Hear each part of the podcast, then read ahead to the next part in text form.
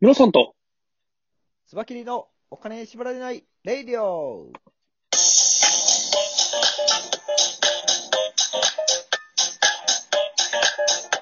この番組は、事業家で経営コンサルタントのムロさんと、つばきり一味団長のつばきりがお送りするお金と経済のことについて話す番組です。お願いします。お願いします。めっちゃ声出えへんかった。あ、そうなんだ。いあれ、バレてなかったかな や、大丈夫だと思いますけど、あ僕そうはね普通に聞こえてるんですけど、よかったよかっこれた。難しいのがね、やっぱりあの、二人で、あの、遠隔で喋ってるので、はい。僕と村さんのですね、音量格差がすごいらしいんですよ。あ、まだ、そうなんかな。この間なんか、うんあのーそれ、ちょっと言ってもらって、イヤホン同士に今変えてるじゃないですか。はいはい。それでもダメか。わかんないです。あの、うぶっちゃけ、僕自分の番組を聞いてない ので、お音の差がわかんないな。どうしたらいいかな。でも いや、結構音量ねチェ、ックはすべきかもしれないですね。そうですよね。音量、ラジオトークであれなのかな調整できるんだろうか。なんかそういうのをやった方がいいかもしれないですね。ちょっと、 一回確認します。はい。はい。今日の話題は何でしょうかはい、今日はですね、えっ、と、パーソル総研というところが、えっ、と、調査した、調査で、はいえっ、と、テレワーク、企業のテレワーク実施率うんで、今どうなってますかっていうデータが出てまして、はいはいはいはい。はい。結構ね、大規模の会社だと、えっ、と、もう45%ぐらいの企業が導入してますと。大企業っていうのは、まあ、1万人以上っていうので、このデータではくくってるんですけど、なるほど。超大企業ですね。そうですね。で一方で、100人以下の会社に関しては、まだ13%ぐらいしかテレワーク導入してませんっていうようなデータが出てまして、なるほど。結構企業規模によって差が大きく出てるよっていうのが分かってるみたいですね。 100人以下の会社ってどういうことですか町工場とかそういうのってことですかねうん、ってなるんですかね。そうなると、もう、まあ、物理的に難しいかもしれないですね。うんうん、作うん。業してる人たち。そうですよね。企業の、これ、なんか人数で調べるのってあんまりこう、関係ない気はしますね。そうですね。その、業種ですね業種によってくるような気もしますよね、これ。うん例えばあ確かに確のかに生命保険会社とか、はい。なんかもうねテ、テレワークで十分できるでしょうし、そうですね。生命保険結構早くあれでしたよね。あの、テレワーク対応しましたもんね。ね、なんか、僕、しょ、あの、証券で働いてた時に、生命保険の取り扱いもあったんですけどうん、確かあれって、あの、対面で、あの、お客さんとお会いして、で、そこで、あの、お客さんに自筆でサインしてもらってっていうのをしないといけないっていうのもフローの中に入ってたんですけど、はいはい。なんかそれって、あのーちゃんとこう法律法律なのかな金融庁の、あのー決まりなのか、どっちかでなんかちゃんと決められてた流れだったんですけど、はいはい。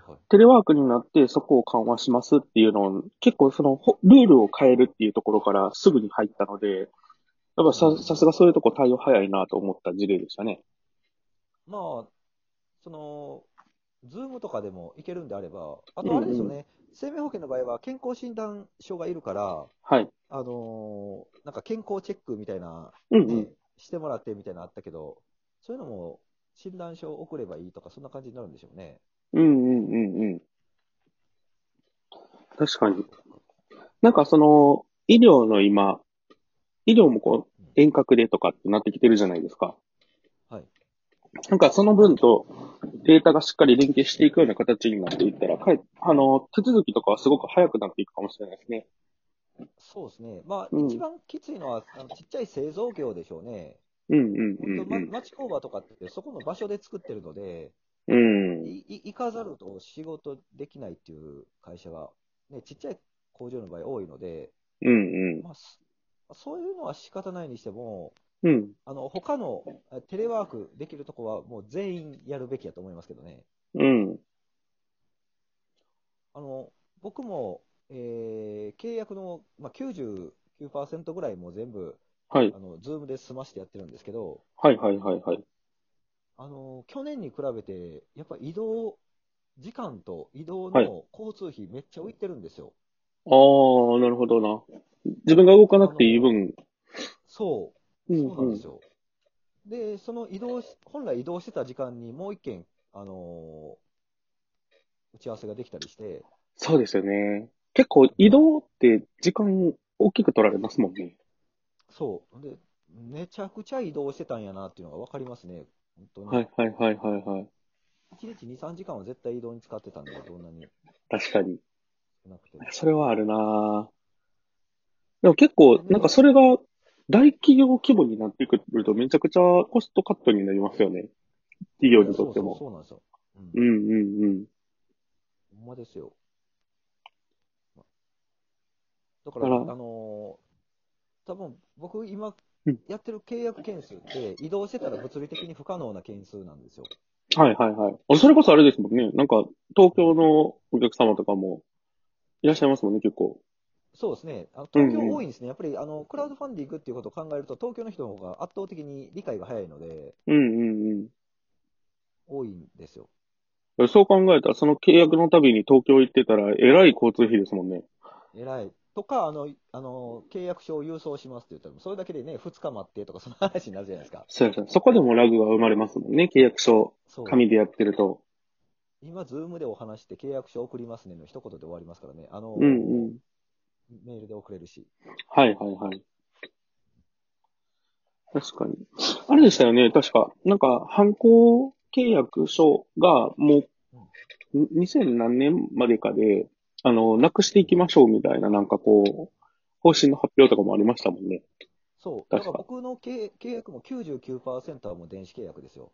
うんうんうんうん。で、残りの1%か何かっていうと、結構中途半端って言ったらあれです けど、あの、大き大きい会社のはいはい中はい。で、うん。あの、紙ベースの印鑑を押したものがどうしても必要だと言われるな方るほどに関しては、うんでうきんま。す。はいなるほど。会社で、中こう、中途半端っていうところをなんとか削ってほしいんですけど。今のカットしておきたいところですけどね、多分 ね、このまま使います。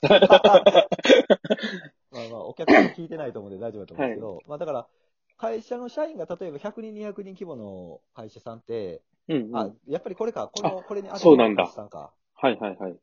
なんか、紙じゃないといけないって言われるんですよ。はあい。のー紙を別途送ってくださいって、電子契約書送ってるのに、うん。あかんって言われるんですよ。もう、社内からダウンロードして、郵送で送ってってはいは言わいれまはいす。けどね。なんでなんかなえ、あれなんですかねその、人数が多ければ、な、あの、それこそズームを使って、一斉に、こう、社員教育みたいな形で、こうやって使ってくださいねっていうのを、やるコストもそんなにかからないんで、けど、人数が少なくなればなるほど、その一人当たりの教育単価が上がるとかっていうのもあるんですかねうん、かもしれないですね。し、うん。なんだろう、めんどくさいんでしょうね、単うん、純うに。ん、うん、うん。いや、これね、本当にこのめんどくさいっていうのが、はい。あの、人類最大の敵であり、うん。むしろ逆にそのめんどくさいっていうところにはい。ビジネスチャンスがあるうとん思うんですよ、うん。僕は。例えば僕のクラウドファンディングのプロデューサーって、クラウドファンディングってやろうと思ったら自分で0円でできるんですよ。はい。でも、僕にお金を払って、えー依頼してくる人たちは結構いてはるので、うん、うん、うん。めんどくさいんですよ、人間って。はめんどくさいを解消することが、多分ビジネスの大きなうヒん、ンうトにん、うなると思うんん。ですよね。そうですね。だからこういう電子契約の、なんやろう、あの、僕が変わってやりましょうかとかいうのも、多分やろうと思ったらできると思うんですよね。うん、うん、うん。でも契約書はちょっと難しいから、いろいろ機密情報があるから。電子契約のシステム作りますよって言って、アカウント作るだけなんですけどね。はいはい お金取れそうな気がする。うんうん。あでもこ、この間なんかちらっと、あの、まあ、このラジオでも取り上げて話した、あの、ドコモの新サービスで、アプリのアカウントを引き継ぎしますよってあったじゃないですか。ああ、そうそうそう、まさにそういうの。あれなんかまさにそうですね。うん。まさにだから分からない人はやってもらいたいんですよ、いろんなことを。あ、でもそうなんかもしらん。こんだけこう、世の中の物事がどんどんどんどん変わっていくので、うん、それをこう、最初入れる手間のところを、そのめんどくさいを解消するっていうのにはニーズあるんでしょうね。ねうんえ。、だからで、電子契約発行サービスとかもできそうな気がするね。確かに。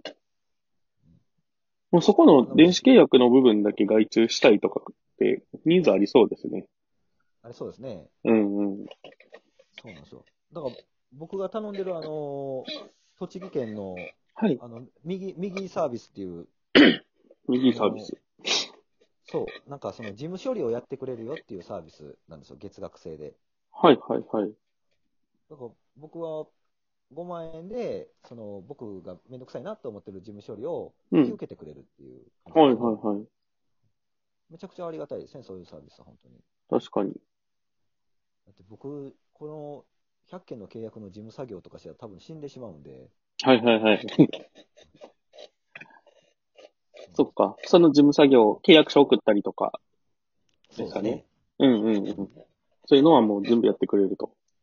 そう。そう考えると僕は、あの、めんどくさいことを人に頼むっていううんのが得,、得意なので、いや、すごいですよね、それね。めっちゃは、才能ですよね。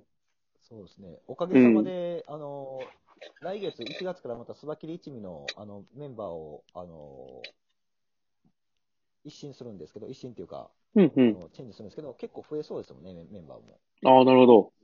お手伝いしてくれる人が増えるので、なるほどですね。はい。こんな感じで今、トップページのデザインどうしてやろうかと考えてます。あ、今あの、こう、並んでやるやつですよね。あの、そう写真あんまがり。ねはい。多くなりすぎたら、ね、一人一人の顔がもう本当に確かに3分の一ぐらいになっちゃうんで。確かに、スマブラみたいになっちゃいますね。そうそうそうもう、ど、どのキャラかちっちゃすぎて分かれへんみたいな。確 それはそれで面白いんですけどね。かに確かに。広がっていくことの弊害が。そうなんですよ。まあ、ということで、みんなそのテレワーク、はいぜひ実施していただきたいということですね。はい。ぜひぜひ、やってみてください。よろしくあおり願いがとうごしまざいます。